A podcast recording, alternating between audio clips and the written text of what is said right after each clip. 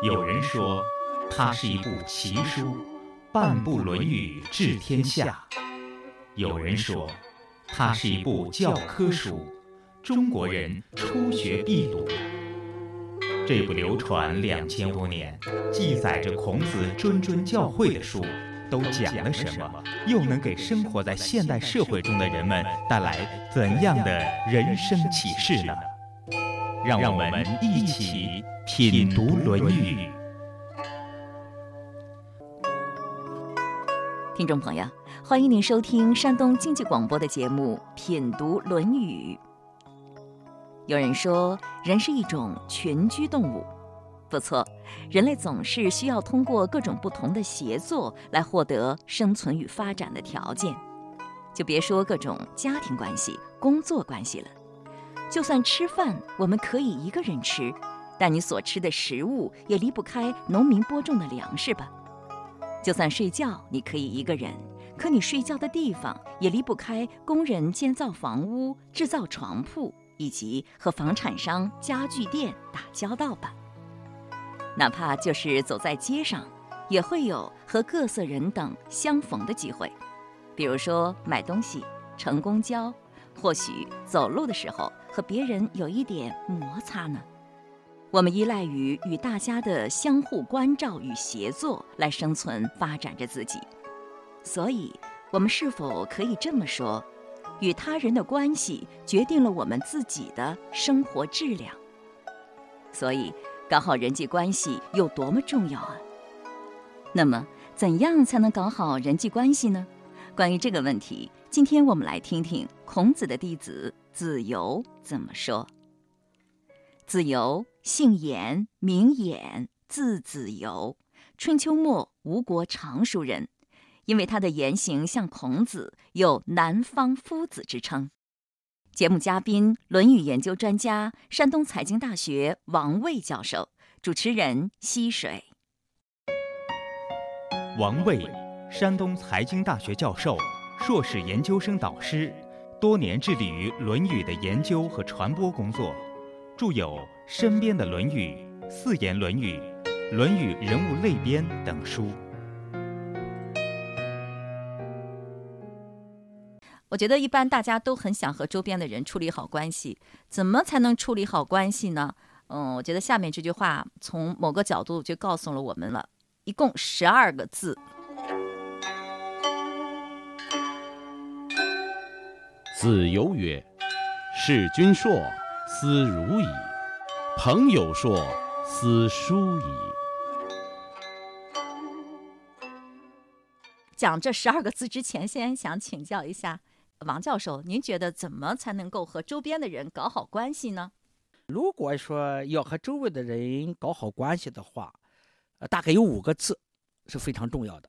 我归纳是这么五个字：一个是仁。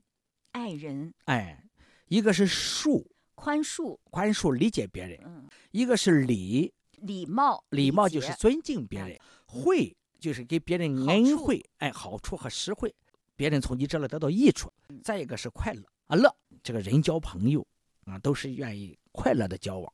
你说和交个朋友难，弄得很难受，大家都不愿意交了。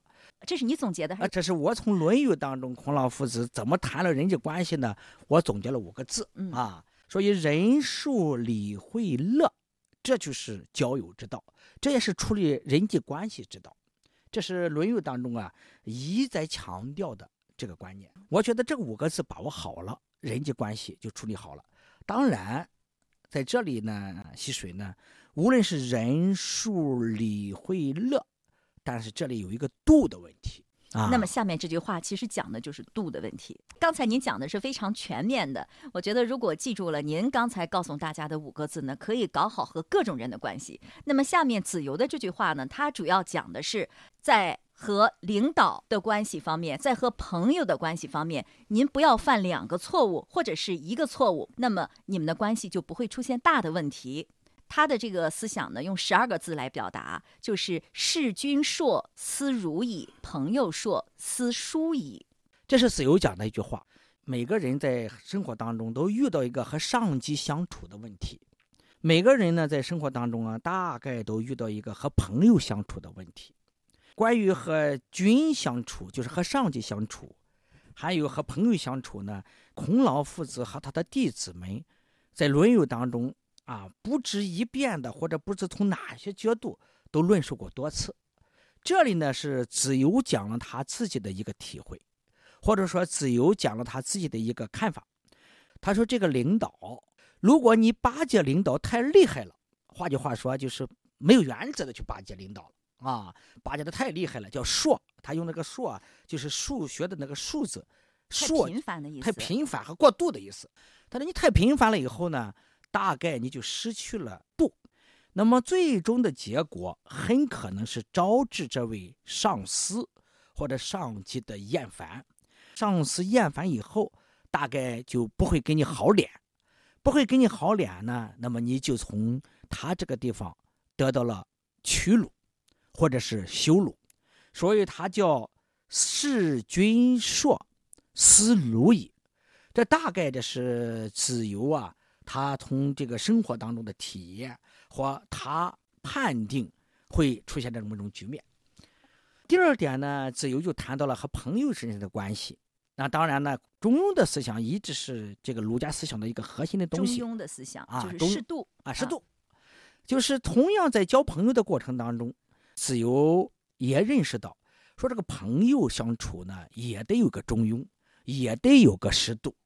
如果是你违反了这个适度的原则，就是所谓朋友说啊，你过于亲密了啊，没有界限了，大概最终的结果呢，就是朋友之间的关系。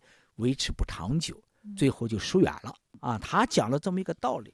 哎，溪水，我问问你，你在生活当中有没有这类似的体会？这种？因为我是比较喜欢这个君子之交淡如水的人，我和别人来往的一般的不会特别密切，而且如果别人嗯太希望和我交好。经常给我发短信联系的话，我其实有点是会有点烦的 啊。那你说是学了这个自由这段话以后有这个感觉呢，还是说嗯不知道这段话你也有这种感觉？对，这是我一贯是是这样啊。就说自由的讲的这段话，它反映了大多数的一个规律性的东西啊。这个因正是因为这种规律性的东西，所以呢，呃，这句话才流传下来。呃，吸水呢，就是每个人呢，可能都在单位上工作啊。咱们这个社会呢，就是你不在这种单位啊，就在那种单位啊。大概呢，每个人呢，都是在社会当中的一份子。那么这个单位当中呢，大概各色各样的人都有。你看，有的人吧，就是和领导跟得很远啊，有的这种人。那么另外一种人呢，就是跟领导走的特别亲密啊，特别紧密。在生活当中会发现呢。某一个人呢，给领导巴结的很厉害，但是不知什么原因，突然啊，领导烦了，他自己也烦了，然后就不来往了。在生活当中，我们经常看到这种情况，所以这种情况呢，就是说是君硕思鲁矣，这是一个非常非常普遍的现象。所以作为人来讲呢，当然你说啊，我就是不点领导，其实这样也不是很对啊，应当保持一种正常的这种关系，既不很远，也不很近。保持一种适度的关系，这是最好的一种关系。但是这个适度，我觉得是非常抽象的。怎么算适度呢？啊，怎么算适度呢？你连领导见见了面连点都不点，当然就不叫适度啊。这这是不会啊。那么你巴结的太厉害了，大概也不叫适度。那么你不卑不亢的啊，频率不高的，大概应该叫适度。每个人把握的适度都不大一样啊。那就是说，对领导那么好，怎么会招致侮辱呢？是不是因为就是姿态放得太低了，别人就不尊重你了，还是什么原因呢？这是一个方面的原因。如果说研究政治史的话，你会发现这种情况特别多啊。我们两个人走得很近，那么突然领导就烦了，然后呢关系就远了。你比如说举个例子，就林彪这个例子。哦，啊，林彪这个例子就特别明显的个例子。你看，在文革的时候，林彪啊，对毛泽东就是亦步亦趋了，叫做“鱼路不离手”啊，“万岁不离口”，给别人一个紧跟的形式。但是后来你发现呢，他们两个之间的关系呢就疏远了啊。他在后来呢就发生了九幺三事变啊。但是不论什么样的情况，但是他们两个交恶，就是两个人的关系彻底完了，这是一个非常重要的个例子。和珅和乾隆。他算不算也是有这方面的倾向呢？虽然乾隆没把这个和珅怎么样，但是新任领导、新任皇帝上任之后，就把和珅给办了，是不是也可以从这句话当中得出？但是我们不知道他和珅和新任领导是不是就是弑弑君硕了？他不是这种关系。他是他是乾隆硕了啊，他是和乾隆硕了，他是乾隆喜欢那种硕啊，对，特别喜欢那种硕。但是我我觉得呢。呃，我们只是说他关系紧密，但是是不是和珅就是做过了头了？肯定和珅没有做过头。要真就做过头的话，乾隆一一定是早就把他办了啊。那还是和他是还是掌握了和。呃，乾隆皇帝在相处的过程当中，他肯定没做过头，但他还是有一些东西没有照顾到，所以下场也不太好啊。那是另外一个事儿。我觉得和珅这个例子不是很确切啊，在讲这个例子的时候，不是这么个例子啊。嗯，那其实这句话所说的，不管是和领导也好，和朋友也好，走得过于紧密的话，都会带来不利的。呃，效果其实这是一个普遍的规律，也是个普遍的规律，就是个过犹不及，也就是一个中庸的东西啊。说白了，就是在和上下级相处的过程当中，它有一个度；在和朋友相处的过程当中，它有一个度。你做过了就不大行，就不大好。只不过是子由呢，说的很明确，就是在君君臣关系当中，在朋友关系当中，你做过了头啊。第一，在君臣关系当中，你做过了头，弑君说了。那么最终的关系是疏远了。那么在朋友关系当中，你做过了头啊，过于亲密了啊，那么将来的结局也是疏远了。这是他的一个理解，我觉得这个理解是对的。听众朋友，听到这里，不知道您有什么样的感受呢？对于刚才王教授的话，您在生活当中有体会吗？我倒觉得。领导和下属之间过从甚密、容易反目的道理，和人际交往的普遍规律是一致的。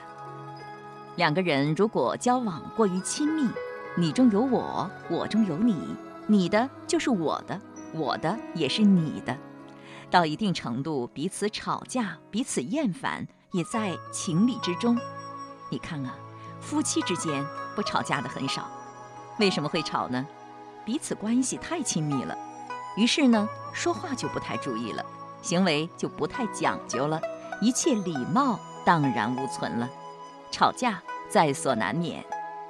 但是在婚姻中，两个人一旦走到一起，要想分开就不那么容易了。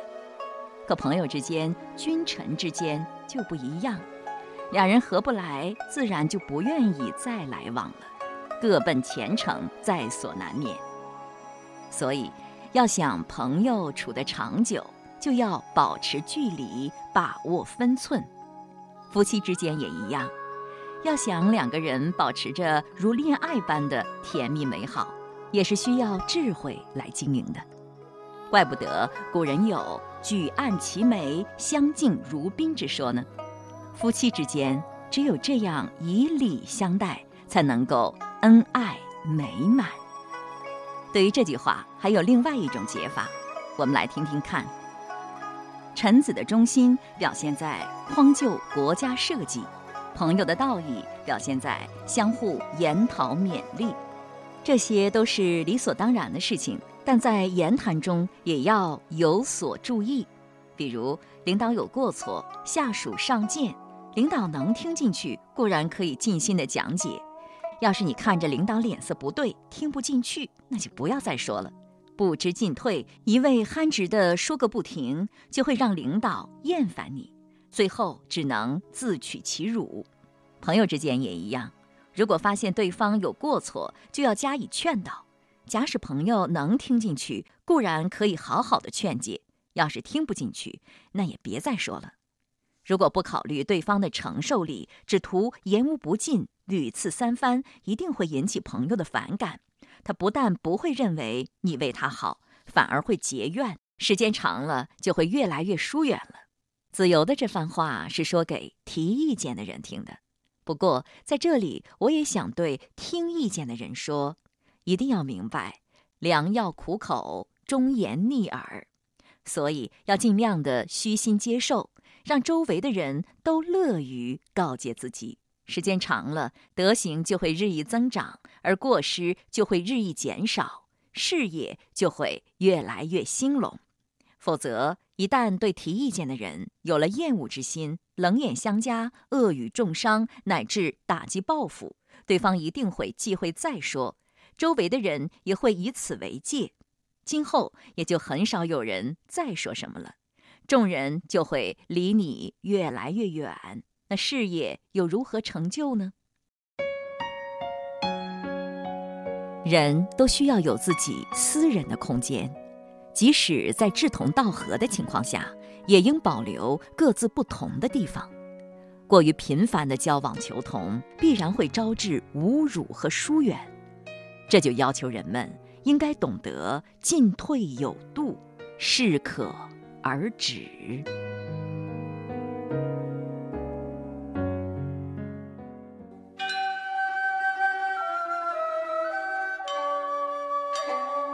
有人说，它是一部奇书，半部《论语》治天下；有人说，它是一部教科书，中国人初学必读。这部流传两千多年、记载着孔子谆谆教诲的书，都讲了什么？又能给生活在现代社会中的人们带来怎样的人生启示呢？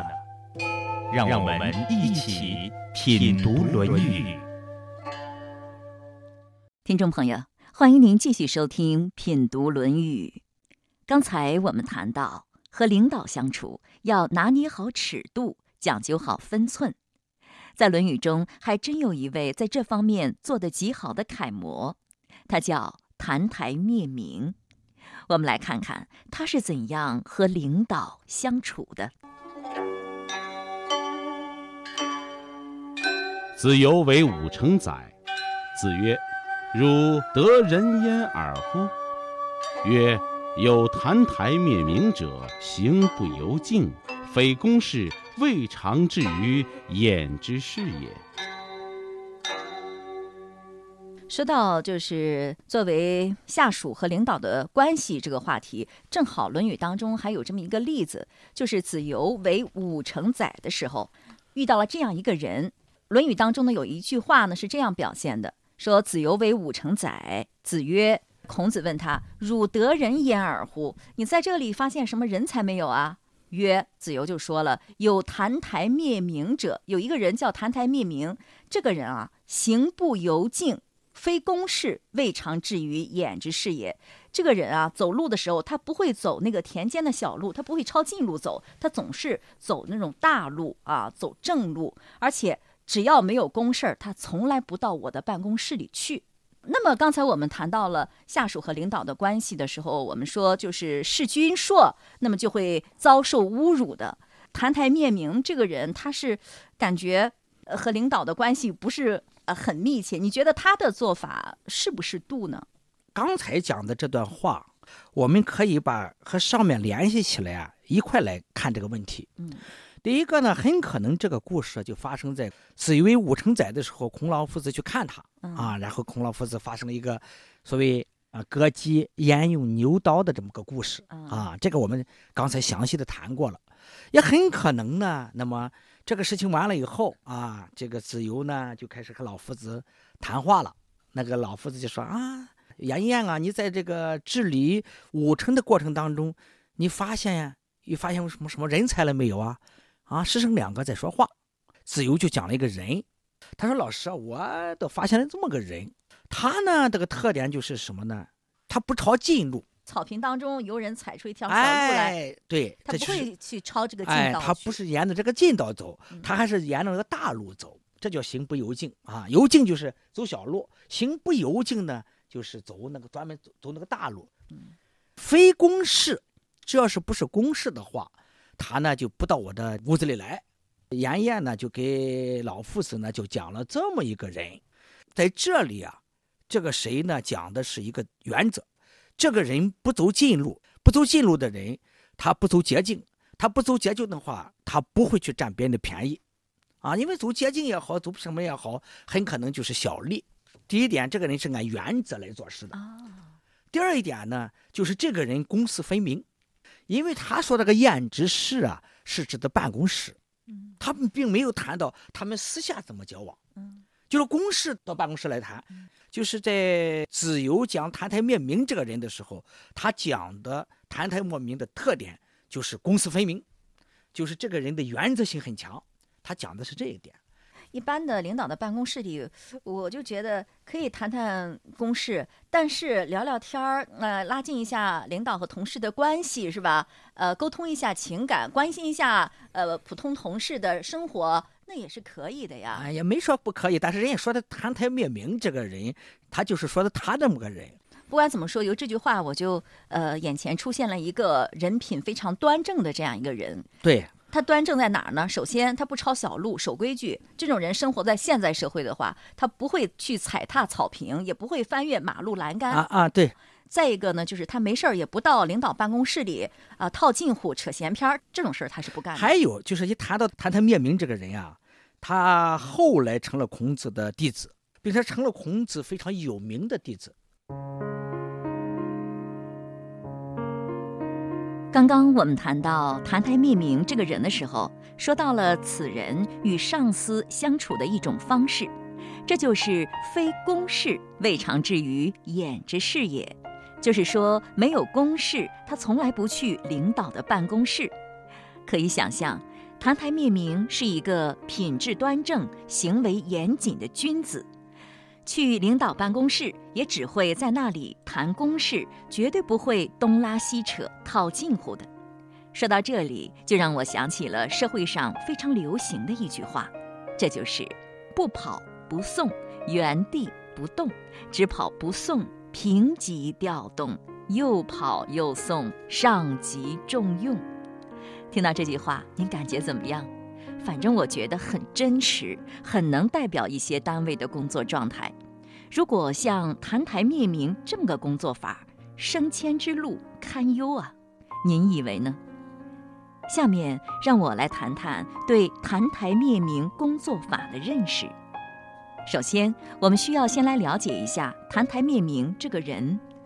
澹台灭明在子由手下当过差，后来往南游学到吴地，也就是楚国。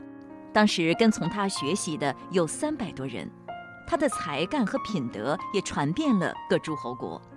他有一套教学管理制度，影响很大，走到哪里各国诸侯都竞相欢迎，是当时儒家在南方的一个有影响的学派。由此可见，澹台灭明是一个非常有德学、有才干的人。这样一个人，如果适逢明君，也就是碰上一个想干一番事业、为民造福的好领导，那他自然就能够施展自己的才华，有所作为，得到重用提拔，不在话下。如果碰上的是一个不好的领导，一心想的只是投机钻营、捞取个人私利呢？像他这样坚持原则、不会迎合巴结的人，靠边站也在情理之中。好在澹台灭明碰上的是贤者子由。要是碰上的是小人呢，他会改变自己的作风吗？依我看是绝对不会。澹台灭明是一个可以掌握自己命运的人，他不会如墙头之草随风摇摆。碰上君子，他会干翻事业；碰上小人，他会选择远离，绝对不会让邪曲之事扭曲了自己的心灵。那有人会说了，那就升官发财无望喽。在当今社会。有多少钱当多大官，似乎成了衡量一个人成功与否的标准。实际上，这个价值观本身就是完全错误的。我们可以想象一下，当一个人，就假设是我们自己吧，完全为了升官发财而曲意逢迎的时候，心情会怎样？会不会去做违心的事？会不会患得患失、焦虑紧张？会不会让别人的脸色、别人的话语成为了自己心情的晴雨表？这样的人生会幸福吗？澹台灭明，坚定地选择了按照自己的原则去生活，不做违规的事，不做违心的事。他自食其力，心境平和安稳，也赢得了他人的尊重。这样的工作法，您会选择吗？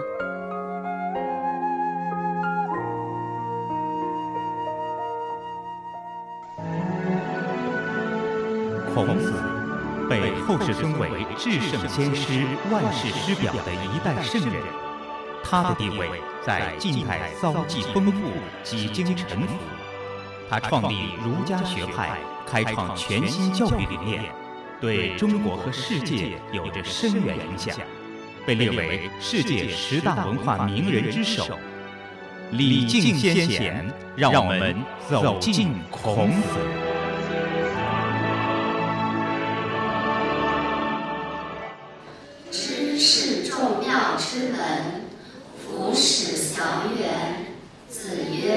您现在听到的是山东明鹤国学堂正在上课的声音，在那里，我采访了部分来上课的学员。我看到您每次都来上课，那么我想你肯定对《论语》特别有兴趣，是吧？啊，对对对。那为什么对他有兴趣呢？什么吸引了你呢？呃，因为《论语》可以对我们提供那个做人的道理，它有很深的义理在里边，对我们从事各个行业都是很有帮助的。那对你有什么实际的帮助？你觉得有什么好处了吗？呃，有啊，就是首先得学会做人，然后做人呢才能做事，啊，这是最起码的。那你觉得你最大的受用是什么？最大的受用就是明白了做人的道理，然后明白了怎么改变自己的命运。那谁不想把自己的命运改得好一点？那你觉得他改变你的命运了吗？改变生活了吗？呃，应该改变了，改变很多，就是向好的方面改改进。那刚刚上了两节课，不知道今天你有什么样的特别收获吗？收获呢，就是像那个民以求，怎么样像孔子一样，关键是在学习。然后怎怎么学习呢？就是好古薄今，然后民以求。你也每次都来，我看到。啊，差不多吧。就是《论语》在提高这个人的内涵这个方面，确实是非常有意义的，因为他讲的义理非常的深。就是实际上，在世间的很多事情。都已经有那个道理了，只是我们自己不知道。好像学了以后，哦，恍然大悟了，原来是和这个异类有这么的多的契合。它的最大意义是在自己内心世界，然后只是说在外用的时候，可能就是能够发得出来，让人感觉到很舒服，愿意跟你合作。这样的话，事情才能成功嘛。那今天的课程有什么样特别收获吗？哎呀，就是学习这个事情嘛，就是民以好 求，真正的感觉到这个东西真的很有用，对自己确实有改变，哎，才真正的愿意去学习。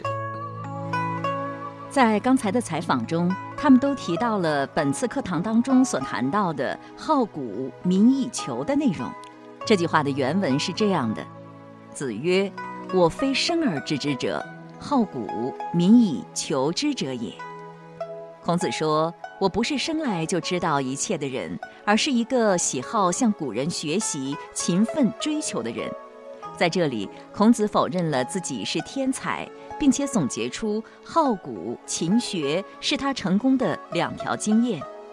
孔子用意是告诉弟子们，自己也只是个普通人，但只要通过自身的努力，都可以成为博学通达之人。